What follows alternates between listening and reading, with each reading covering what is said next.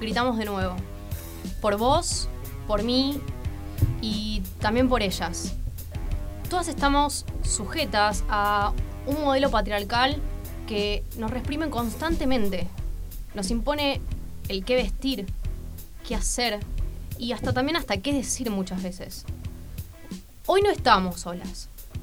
Nos podrán llamar secta y hasta nos podrán insultar, por pero este gigante no, no para de crecer.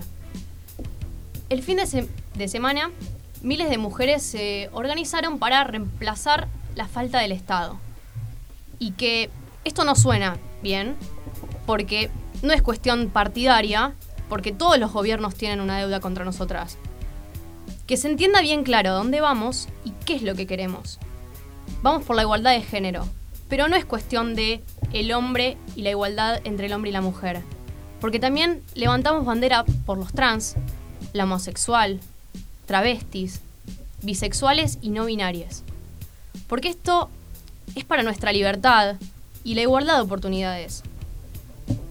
Este fin de semana La Plata fue una fiesta verde, eh, llena de cantos, talleres de educación, mucha sororidad, pero esto no acabó.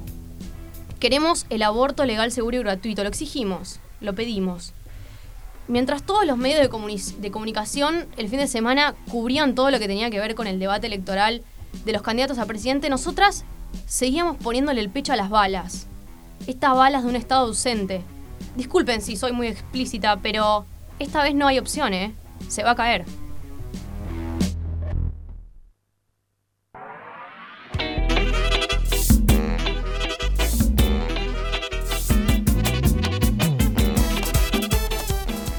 Bienvenidos a un nuevo programa de Malditos Martes. Hoy programón, la hora 20 y 39.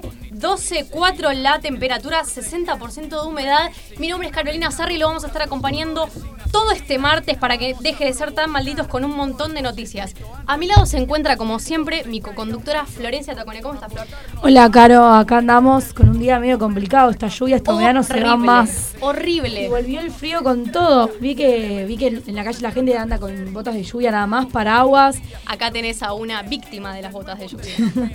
y, y, las botas, uh, que son las de frío, ya está la gente está ponchada nuevo. ¿Qué está pasando? ¿Dónde está esta primavera? Esta primavera que nos tiene también por todo el clima todo el clima que está cambiando. Toda la gente enferma, Muchos que se quejan también que esto podría haber sido el Amazonas, no sé, pero esta primavera nos tiene locos. Hoy programón, pero no puedo explicar el programón que tenemos. Bastante completito. Muy completito. Vamos a tener una entrevista impecable que la vamos a estar realizando con Agustina Vidales Agüero, que es miembro de la campaña sobre el aborto legal, seguro y gratuito, por eso mi editorial tan fuerte y tan dinámica al comienzo. Y vamos a tener también entre eh, eh, perdón, columnas de cultura geek, porque también este fin de semana explotó el cine. Terrible no el cine. funciones para nada, tremendo. El Joker estuvo impecable, o sea, todo el mundo saliendo queriendo ver, no había no había asientos, no había butacas impresionante. Nos va a estar contando Tomás Cataño entonces con su columna de Cultura Geek. Vamos a tener también un clip que estuvo realizando Facu Cés, que hoy no nos pudo acompañar.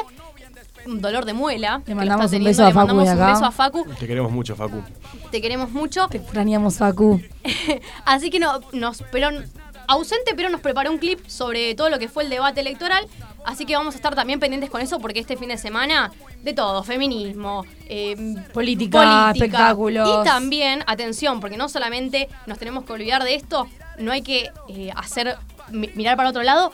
La columna de política internacional, todo lo que va a pasar con Ecuador, lo que está pasando, el día a día, terrible.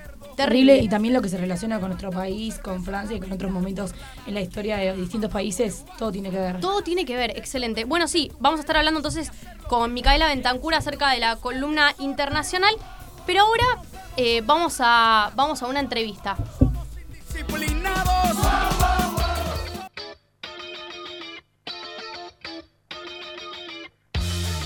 La cola del supermercado. El primer mate. La sube en negativo. El culito de la gaseosa. La birra olvidada en el freezer. Malditos martes. Todo lo contrario.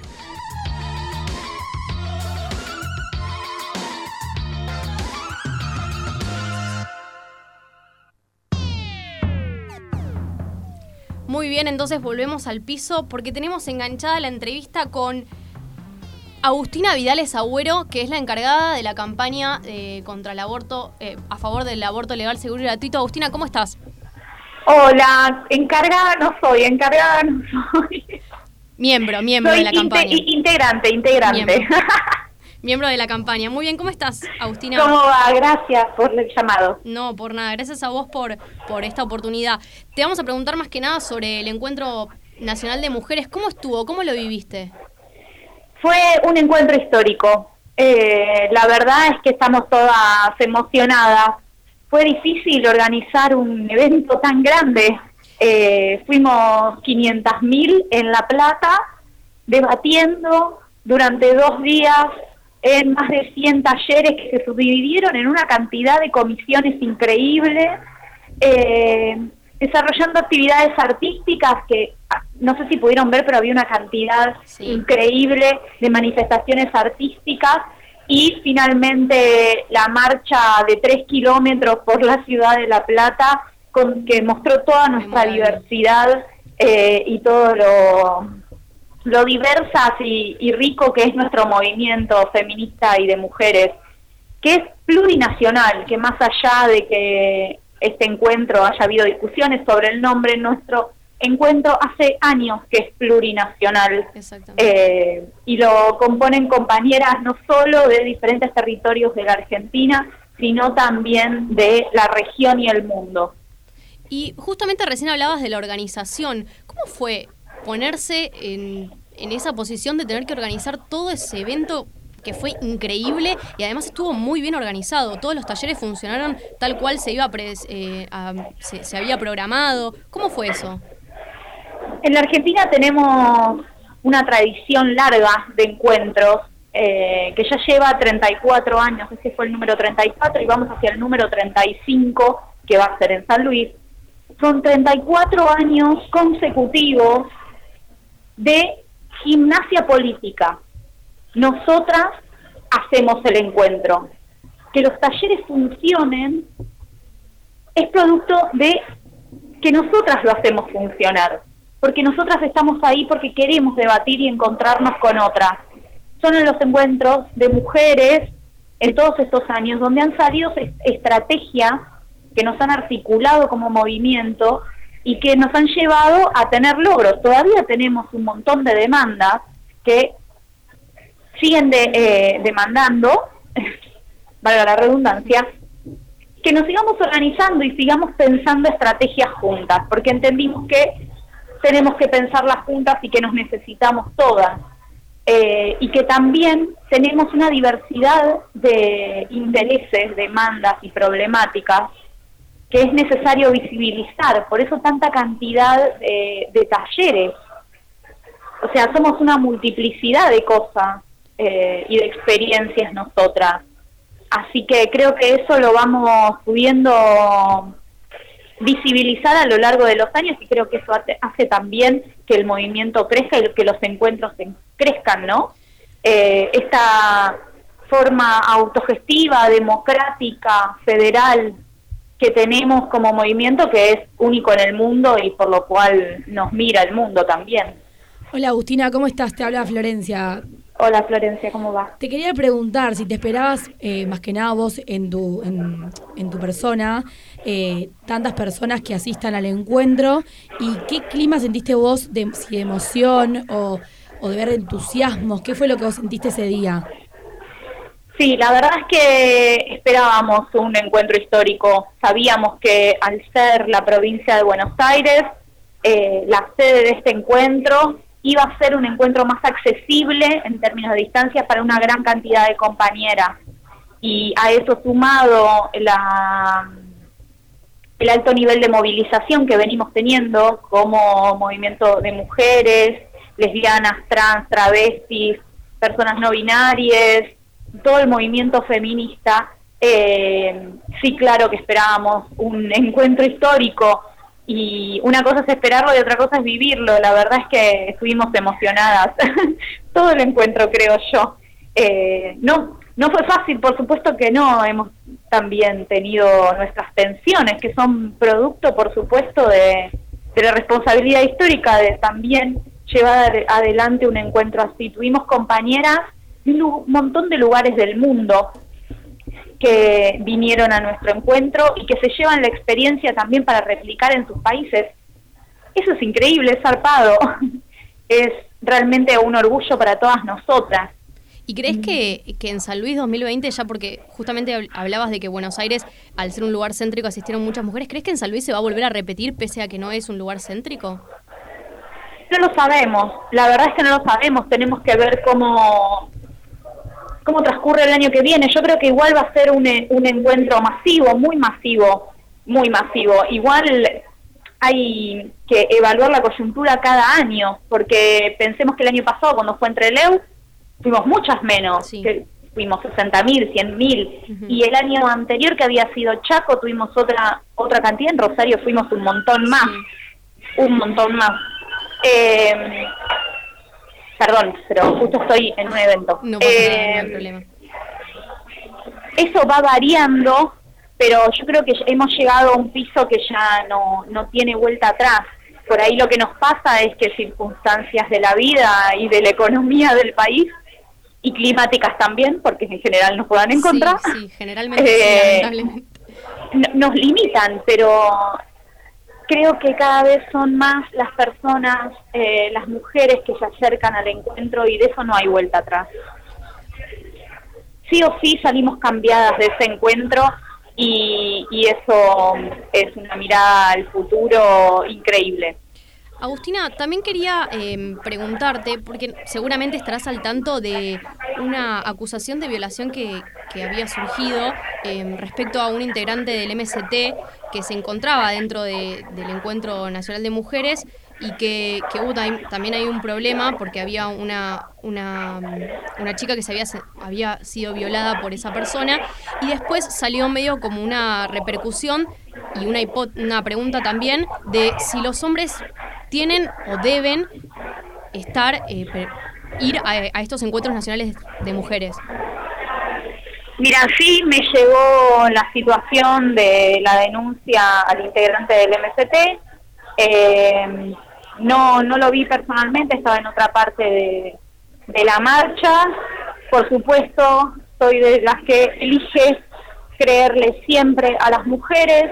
Lamento que las compañeras del MST lleven una persona con esas características a un encuentro de mujeres sabiendo eh, la responsabilidad política que tienen. Y no, los hombres cis no tienen que estar en nuestros encuentros de mujeres, mujeres lesbianas, trans, travestis y personas no, y personas no binarias. Eh, no, no pueden estar, nosotros necesitamos nuestro espacio y hay algo que quiero remarcar, que lo venimos diciendo cada vez con más fuerza y interpela a, todo el movimiento, que tiene que ver con que nuestra revolución, nuestra revolución feminista no defiende abusadores. No queremos a esas personas en el movimiento, no, quiero, no queremos que sean avalados y avaladas por el movimiento popular en general. No los queremos en nuestros encuentros, mucho menos. Muchísimas gracias, Agustina. La verdad que fuiste muy clara. Te agradezco mucho por tu tiempo y por esta dedicación. La verdad que eh, hacer hincapié sobre, sobre estas posturas es muy importante también para que, se viralice todos estos temas y que se puedan tener más denuncias y además también para recordar lo que fue un encuentro plurinacional increíble y felicitaciones también por, por todo lo que fue la organización. Bueno, muchísimas gracias. La verdad es que al principio quiero hacer el reconocimiento a todas las compañeras de La Plata, que son las que organizaron en su conjunto este gran encuentro y obviamente el reconocimiento a todas las que le pusimos el cuerpo para que esto sea real, que fuimos las 500.000 que estuvimos ahí, sí. porque si no, no es posible. Un abrazo grande a todas. A vos, Agustina. Hasta Chao, hasta luego.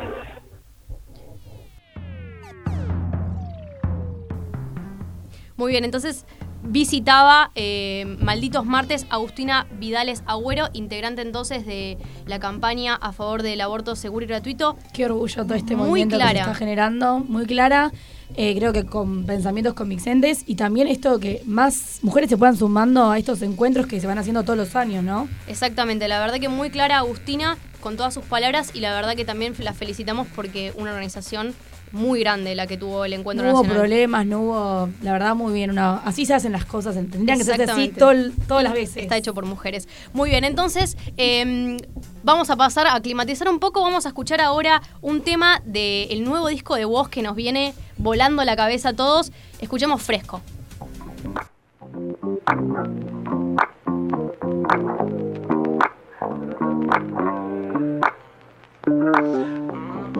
Hoy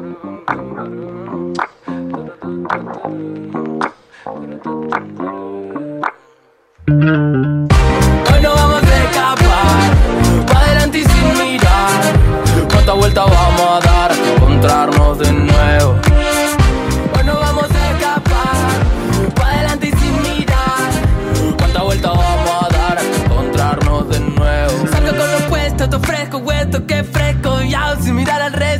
No que nos sigamos de esto, pero ahora ya no me preocupa. Los gestos de los que le andan mirando con lupa, wow. Nosotros en la nuestra cosa y plenitud. Y voy fichando con el estilo que trague en mi crew. Vos no estás en mi club, te falta que actitud. Te están mirando para ver cómo robarme el groove. Traje ron con limón para cortar con estos días grises. Y esta ciudad parece un congreso de infelices. El cemento caliente, yo formo un desierto. Con el mundo con sus manos y con mi pero a cielo abierto. Sale el sol, se baila malambo. Pinto calorcito, por eso traje unos mangos. Y eso de acá la pena lo hacemos caviando. Nunca nos sale bien, por eso termina flotando. Miedo, tienen los que no caminan juego. A caerme para arriba, fuego. Para quemar tu mentira. Y no me preguntes lo que hice porque ya no sé. No quiero caer, hoy salgo a matar. No pienso volver a quedarme atrás. No me digan nada, que voy para allá, que voy para arriba y no pienso mirar.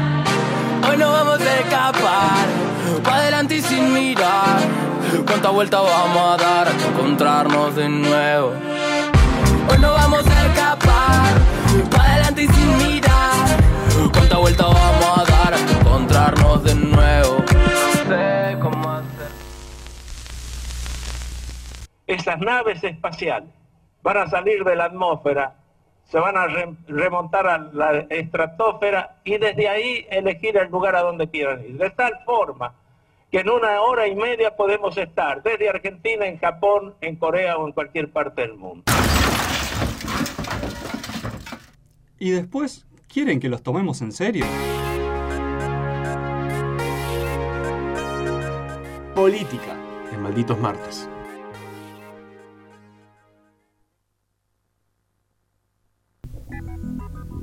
Muy bien, entonces pasaba Woz por Malditos Martes también, no lo tuvimos acá presente, pero lo escuchamos. Y como habrán escuchado nuestra, nuestro separador de política, ahora vamos a presentar un clip que nos hizo Facundo Facu. Cés, eh, que hoy no se encuentra aquí porque ya, como dijimos al comienzo, ya lo spoileamos, tiene un dolor de muela muy fuerte. Pero bueno, estuvo laburando desde la casa, así que perdonado. Perdonado, Facu. Así que bueno, nos va, nos trajo un clip sobre todo lo que fue el debate en Presidencial. Exactamente, los candidatos a presidente eh, para estas próximas elecciones. Lo escuchamos.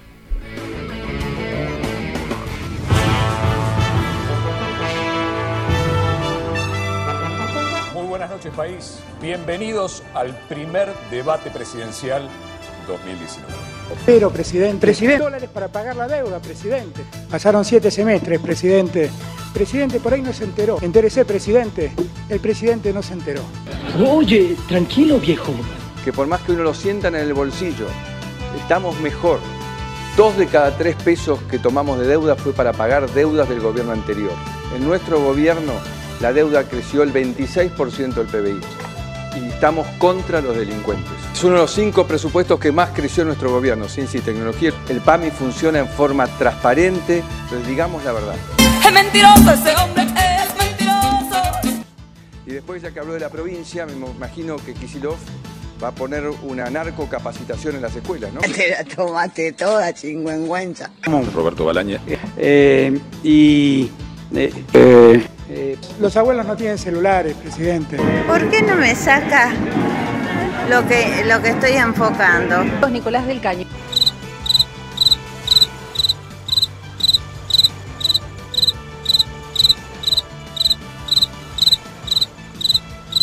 Es un lamegotas de Trump. Diversidad y género. para ver si podíamos adelantar el parto que naciera el 4. Y que será ley. Yo te quiero enseñar que estoy deconstruido. Sin embargo, en Argentina, los derechos humanos parecen haber sido secuestrados por solo los defensores de una parte de los asesinos durante los 70. Aquellos que, que se esconden detrás de las polleras de Eve de Bonafini. Basta del curro de los derechos humanos. Auxilio, me desmayo. Cállese viejo lesbiano. falso garantismo y además creen la, algún otro modelo de concesión de soberanía en tiempo. Argentina Se acabó el tiempo. no son residentes sin ningún modelo de contraposición. Gracias, gracias. Lo que requiere Argentina es aquella vieja fórmula de Se terminó su tiempo, Gómez Centurión. jóvenes Terminó su tiempo. trabajo, a cambiar la perspectiva de género de la educación de la Tiempo, sexy, tiempo, se cumplió su tiempo. a comprar el Lancet, el funcionario público como modelo. Su tiempo, su tiempo.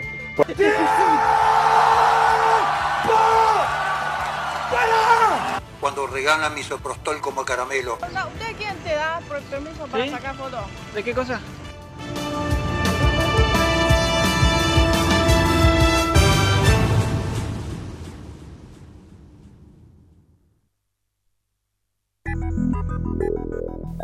Muy bien, Muy bueno increíble. clip, muy bueno. Excelente el clip de Facundo Cés. Gracias, Facu.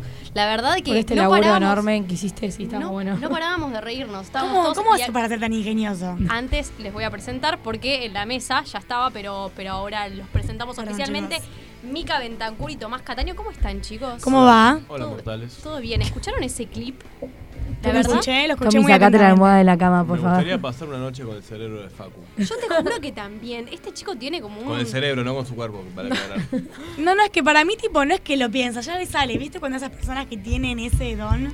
Sí, además fue muy explícito Es muy con todo. ingenioso. Fue muy explícito con todo, porque lo que pasó en el debate, chicos, fue exactamente todo lo que dijo en el clip.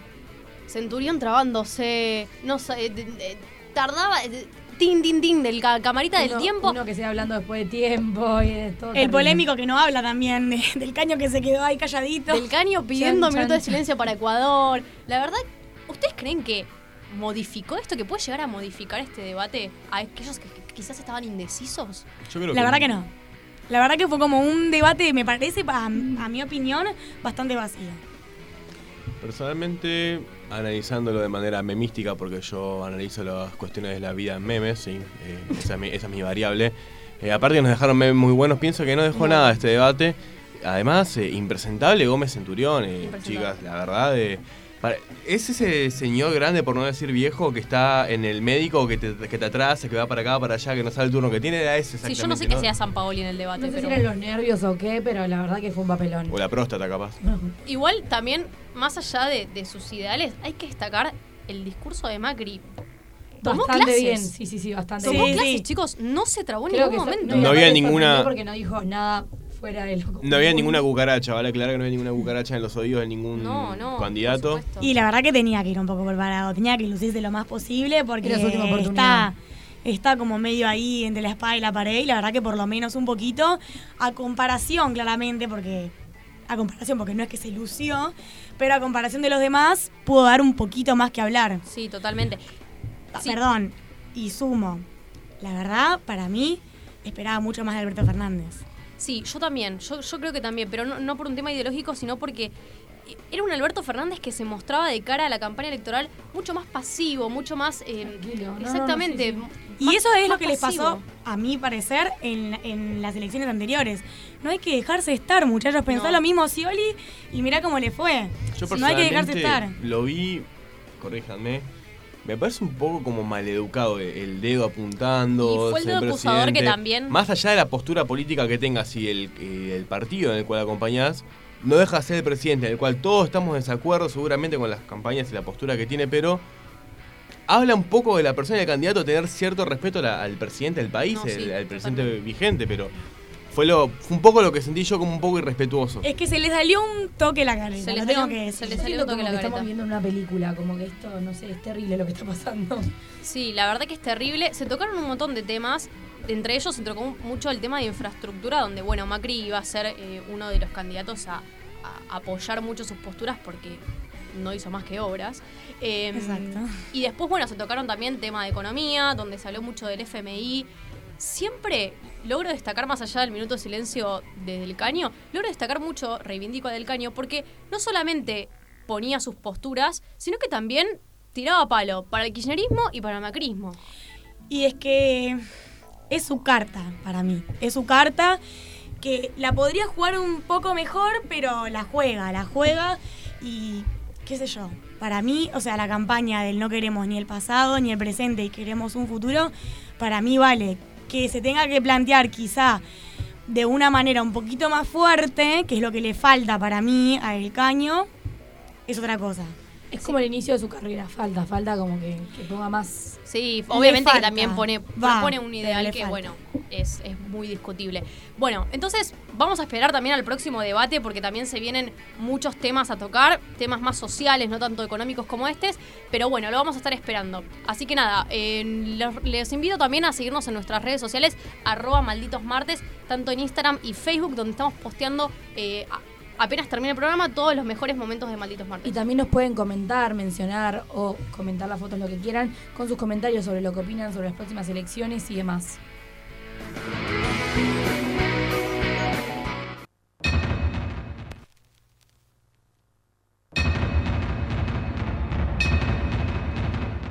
Malditos martes. Malditos martes. Un programa Un programa que tiene un robot que repite todo. que tiene un robot que repite todo. Soy un robot horrendo. Soy un robot or... ¡Ey!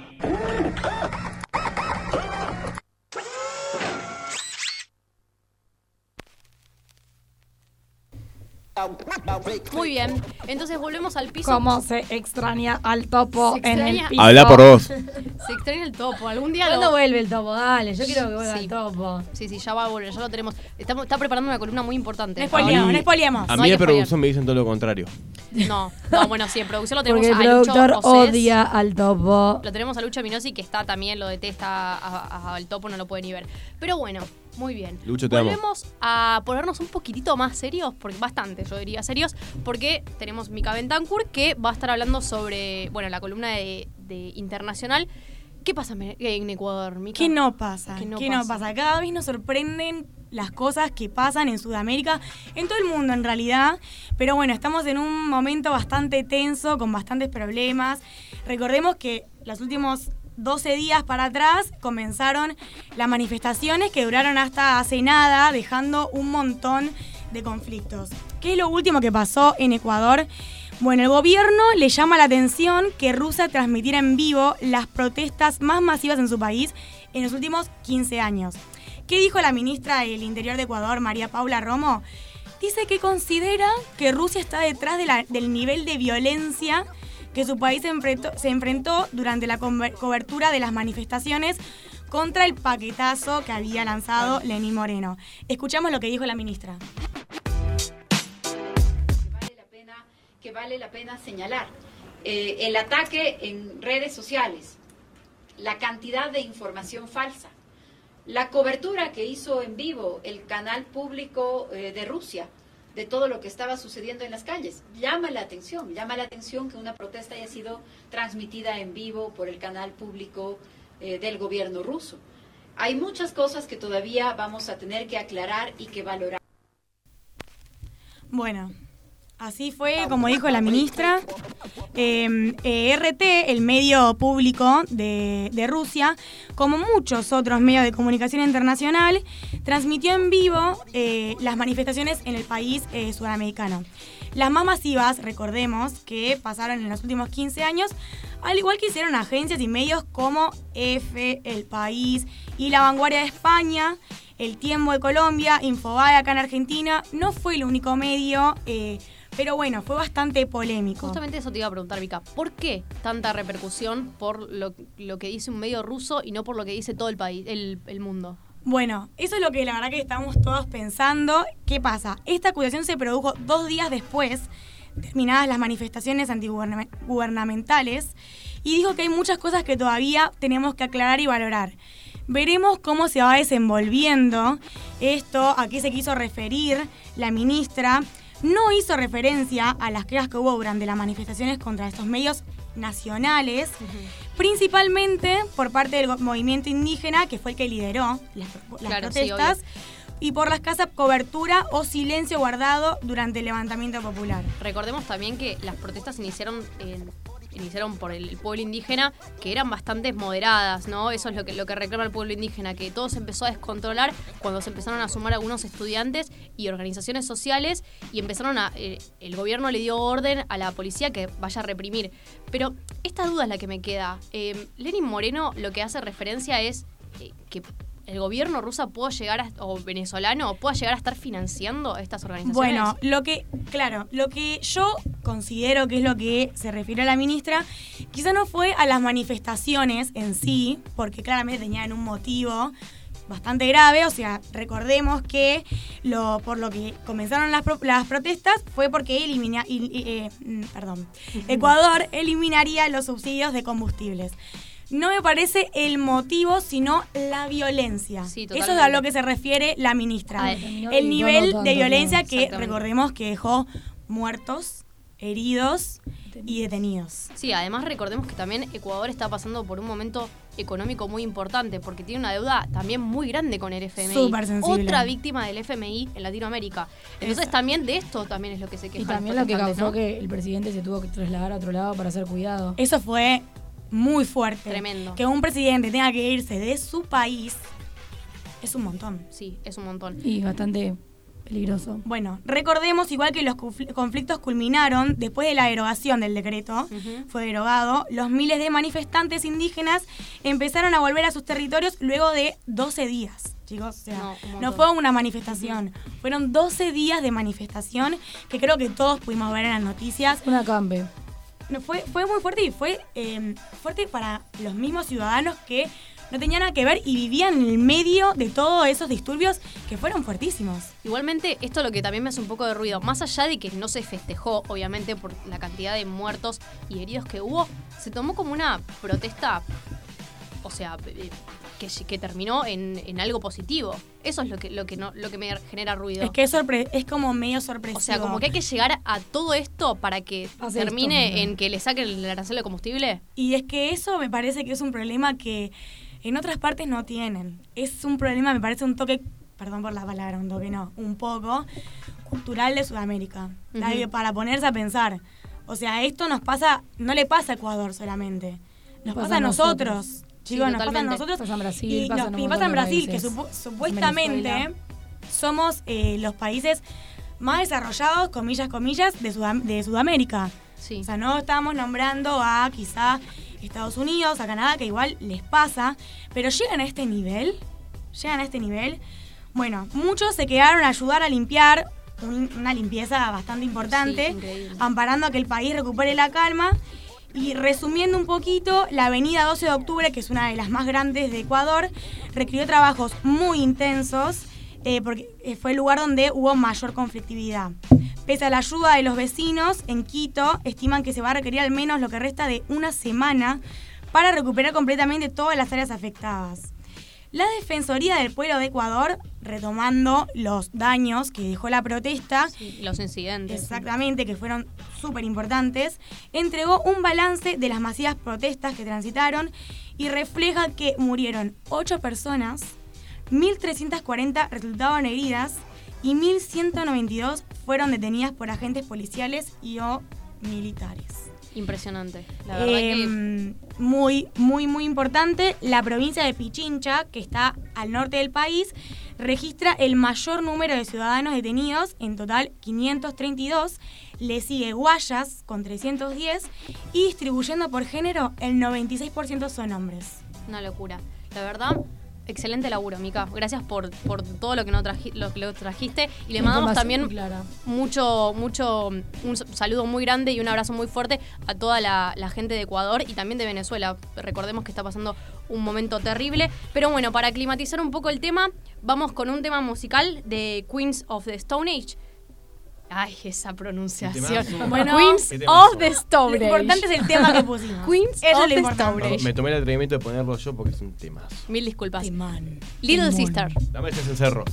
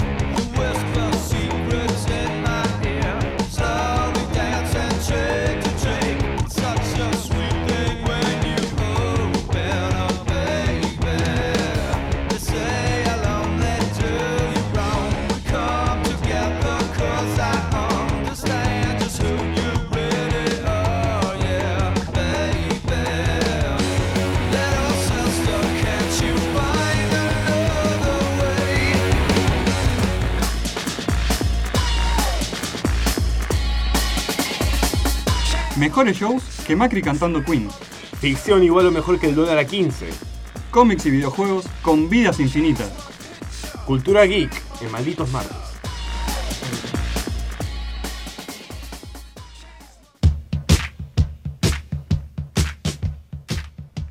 Piso entonces, temazo. Ah, a pesar de que no, a pesar de lo que lo pronuncié bien, de mal. Bueno, tenemos en la mesa entonces Tomás Cataño, Cultura Geek. Decime todo lo del cine, todo lo del Joker, quiero saber todo, El contame. mismo- tengo Contame. una columna muy buena para traerles en el día de hoy. En realidad les traigo porque no estoy viniendo. Eh, vamos a estar hablando sobre Joker. Ya todos Sí. sabemos el boom cinematográfico que está ocurriendo Increíble. en el país. Si bien distan algunas cifras para llegar a lo que fue Avengers Endgame No, sí, hace unos meses, eh, tanto en Estados Unidos como acá en Argentina. Joker o Guasón o el Bromas en España, mentira, no fue el Bromas, pero fue un meme muy bueno. Muy bueno. Eh, alcanzó los 55 millones de dólares en Estados Unidos durante su segundo fin de semana. Una caída que solo el 43% eh, la puso a lo que es eh, películas como Wonder Woman o Black Panther, que fueron películas de hace dos años que tienen una recaudación similar. Con solo 10 días de cartel, la película ya superó los 540 millones a todo el mundo y se estima que podría superar la barrera de los mil millones. Recordemos que en lo que va del año, una sola película superó. Toy Story. No. No. La acabamos de mencionar hace un rato, Carito. Ah, Endgames. No, pero no está Toy Story primero. No. No. Mm, ¿no, ¿No tiene seis? Igual es impresionante la cantidad de gente que le está yendo a ver. O sea, el fin de semana quise sacar entradas y estaba todos los Una cines locura. colapsados. No había ni para una entrada. Una locura. Y no sé si vieron ustedes, pero Yo toda la, la gente fui a ver sube el viernes. Instagram de Yo te, te admito, ni la subí. Chicos, chicken. em, ni la subí porque no podía dejar de verla.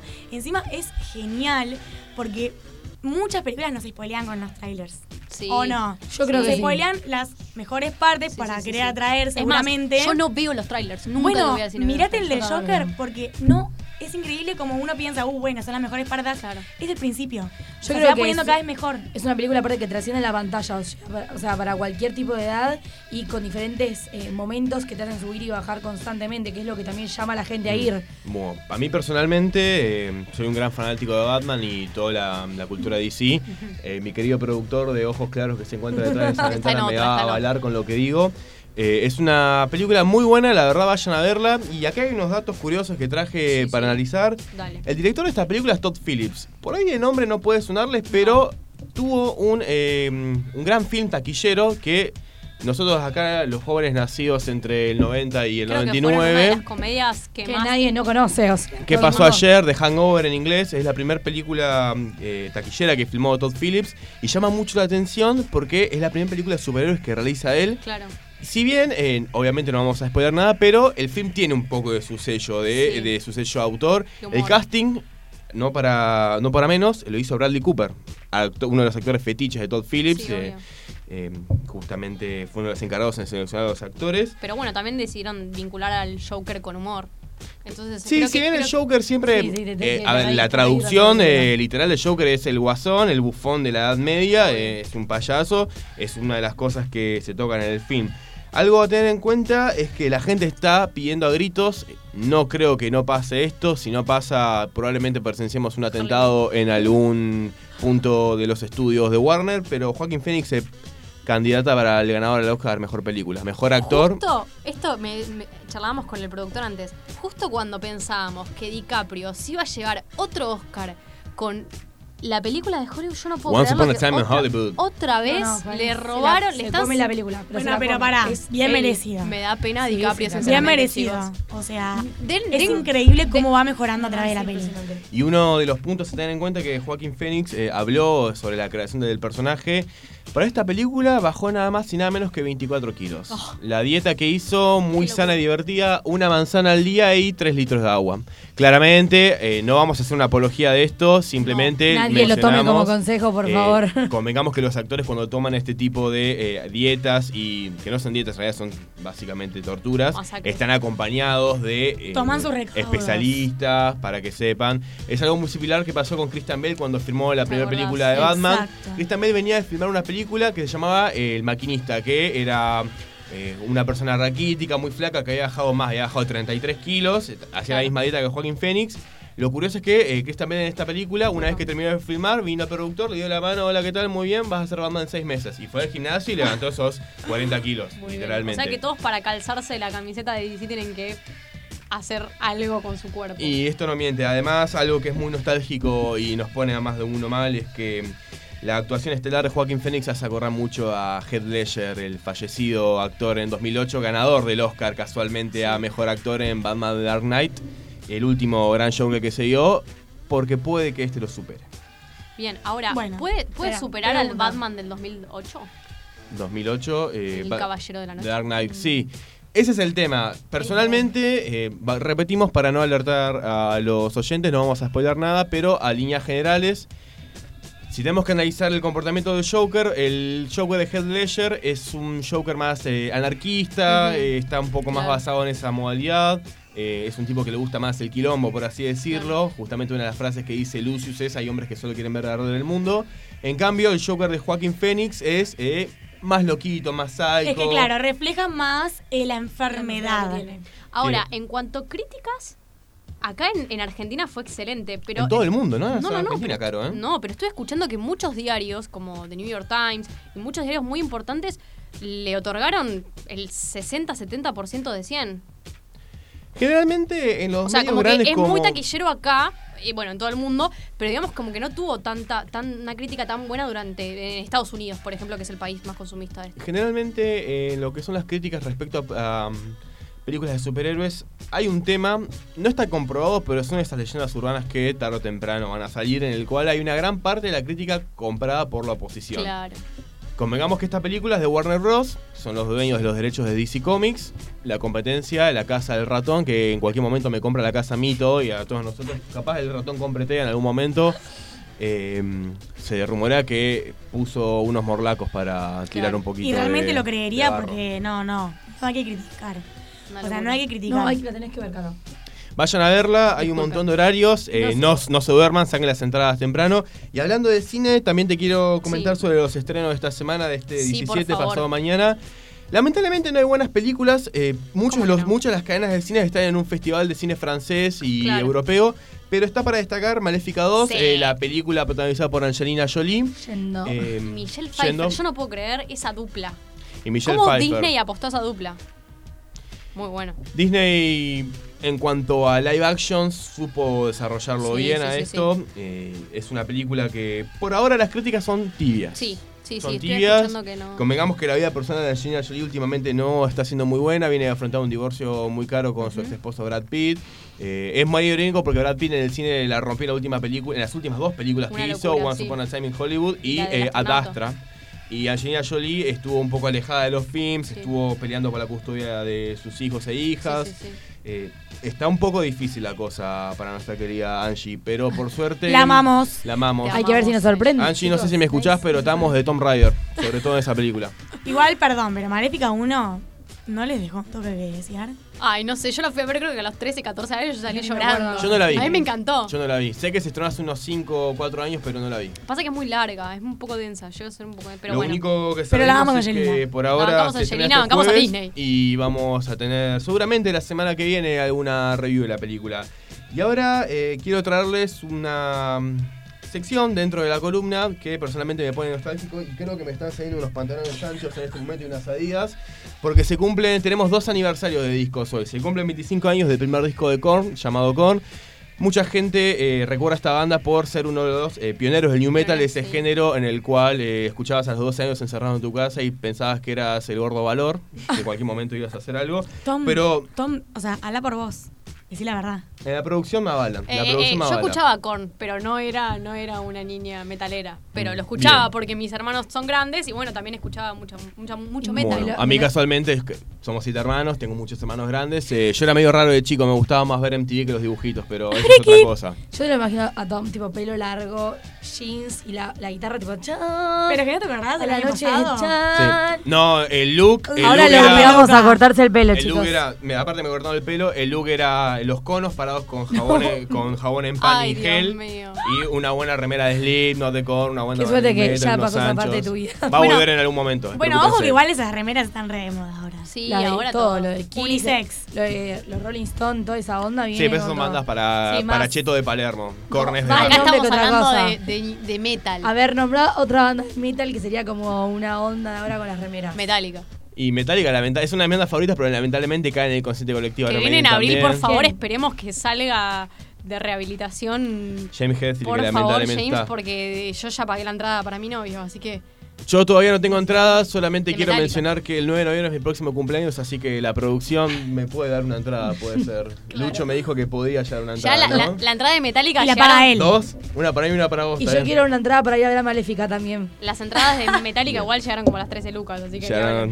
Justamente hablando de Metallica, Korn hizo un cover de Metallica en un MTV Icon, que es un evento que se realizó en 2003 para conmemorar bandas grandes como Metallica.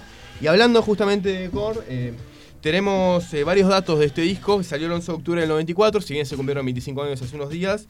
Es un disco en el cual eh, predominan muchas características. Ahí estoy escuchando esas gaitas, ya me están saliendo las trenzas en este momento. La gente no lo entiende, New Metal no lo entenderías. Eh, una de las características que tenía este sonido por esta banda liderada por Jonathan Davis, Fiedley, David Silvera, etc., eran guitarras de 7 cuerdas. Mucha gente cuando dice guitarra de 7 cuerdas piensa que guitarra era solo de 6, pero no. Claro. Guitar Korn- Hero. Korn fue justamente una de las bandas en la cual empezó a usar guitarra de 7 cuerdas para llegar a una afinación mucho más grave. Van a poder escuchar lo que es justamente esa afinación en la.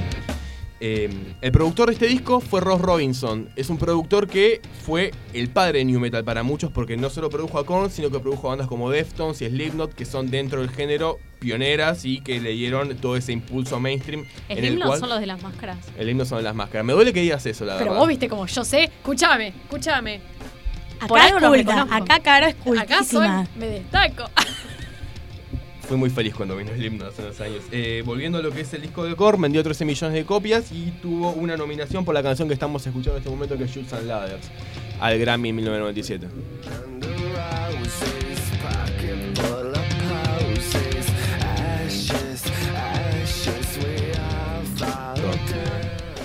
Que este está bueno, no es tan pesado, o sea, es como que está bueno. También a- a- algo a tener en cuenta es que las letras de este disco eran letras muy fuertes, cargados de emociones. Sí, el cantante generalmente- Jonathan Davis sufrió abusos de chico por parte de su padrastro. La tapa del disco es una nena eh, en, un- en una hamaca y de fondo se ve un hombre con unas garras, porque eh, él quería transmitir todo esto.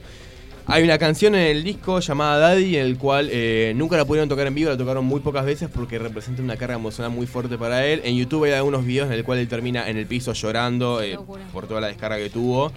Eh, Korn eh, en Argentina es una banda muy querida, eh, vino varias veces. La primera vez, si bien fue un poco tarde, había sido en el 2008 eh, dentro del Quilmes Rock junto con Ozzy Osbourne, Black Label Society y Carajo. La última vez presentada fue hace tres años, no fue hace mucho, en el No, no fue 2016 hace en Malvinas Argentinas. Pude presenciar, pude ser un niño de vuelta en ese momento.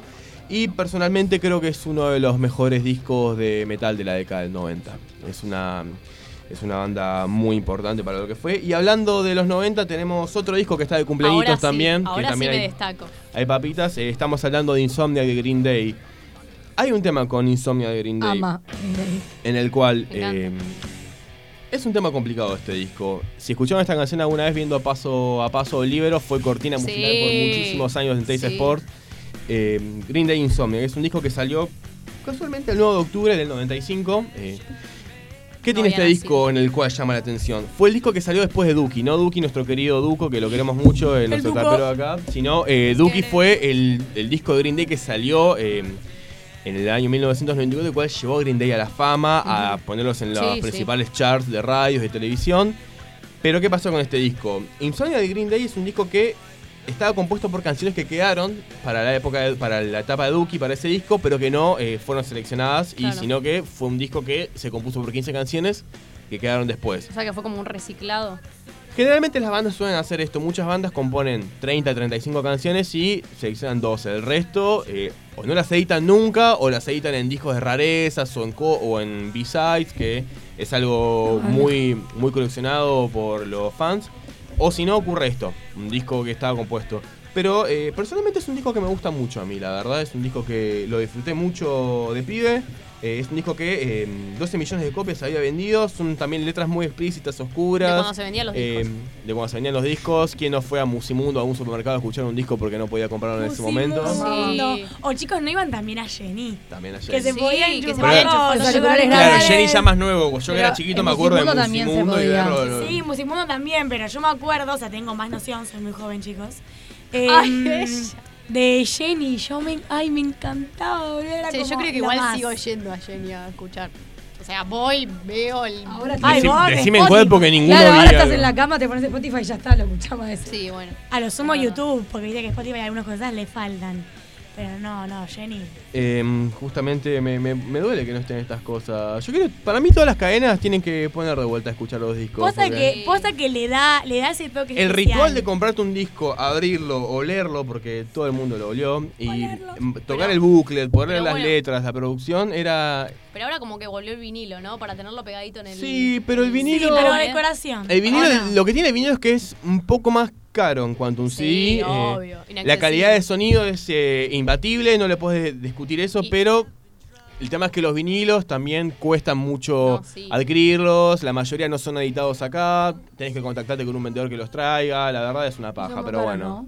Son caros, oscila entre los, como está el dólar hoy, oscila entre los eh, 40, 70 dólares, dependiendo de la edición y lo que contiene. Pero volviendo a lo que es Insomniac, eh, fue un disco que los fans recibieron bastante bien. Para muchos es uno de los mejores. Es un disco muy crudo, tiene letras eh, bastante explícitas. El tema que estamos escuchando en este momento, que es Brain Stew, habla básicamente de consumir speed, no la bebida energizante que mm, más de uno ha disfrutado mezclando con, eh, con algún elemento etílico Alcohol. en un Champagne. boliche, sino que el speed es una combinación entre eh, heroína Ah, y hermoso, divino. cocaína, justamente por el, accionar que tiene sobre mm, la persona. Pero es un disco que personalmente me gusta mucho. Vendió bastante bien, 12 millones de copias, eh, fue el número 2 de Billboard en su momento. La banda lo presentó varias veces en lo que fue el último tour realizado acá en Sudamérica en el 2016. Tocaron más de la mitad de este disco. Fue muy gracioso porque Billy Joe en ese momento dijo quieren escuchar canciones viejas y tocaron muchas canciones de estas y los fans Enloquecidos. Como que no. no, Ah, no, ese es el tema. lo- todo lo Eran contrario. fans muy jóvenes, los Ah, treintañeros es sí que estaban eso es lo que contentos. pasa con Green Day. Green Day lo escucha mi prima ahora de 13 años. O sea, una locura. Claro, para los más grandecitos como nosotros, por ahí es, nos trae mucha nostalgia. Pero en fin, es un buen disco, son dos buenos discos que acompañaron el día de hoy y la verdad, eh, si bien crecer es una trampa, cuesta mucho aceptar que estos discos están cumpliendo más de 20, 25 años, la verdad. Si son discos No que... llego, pero Que bueno. nosotros estamos dejando de ser chicos. Basta, basta que me pones melancólica. Muchísimas gracias, Tommy, por tu columna. Excelente, la verdad. Carito. Nos dio un pantallazo sobre cine y música. Nos pueden seguir en nuestras redes sociales, arroba malditos martes, tanto en Instagram como en Facebook, donde vamos a estar posteando todos los cortes de hoy. Y bueno, para seguir con lo que fue la columna, para cerrar lo que fue la columna de Tomás Cataño, vamos a escuchar eh, a Korn, la banda de metal, que no- eh, vamos a estar escuchando la canción Somebody Someone.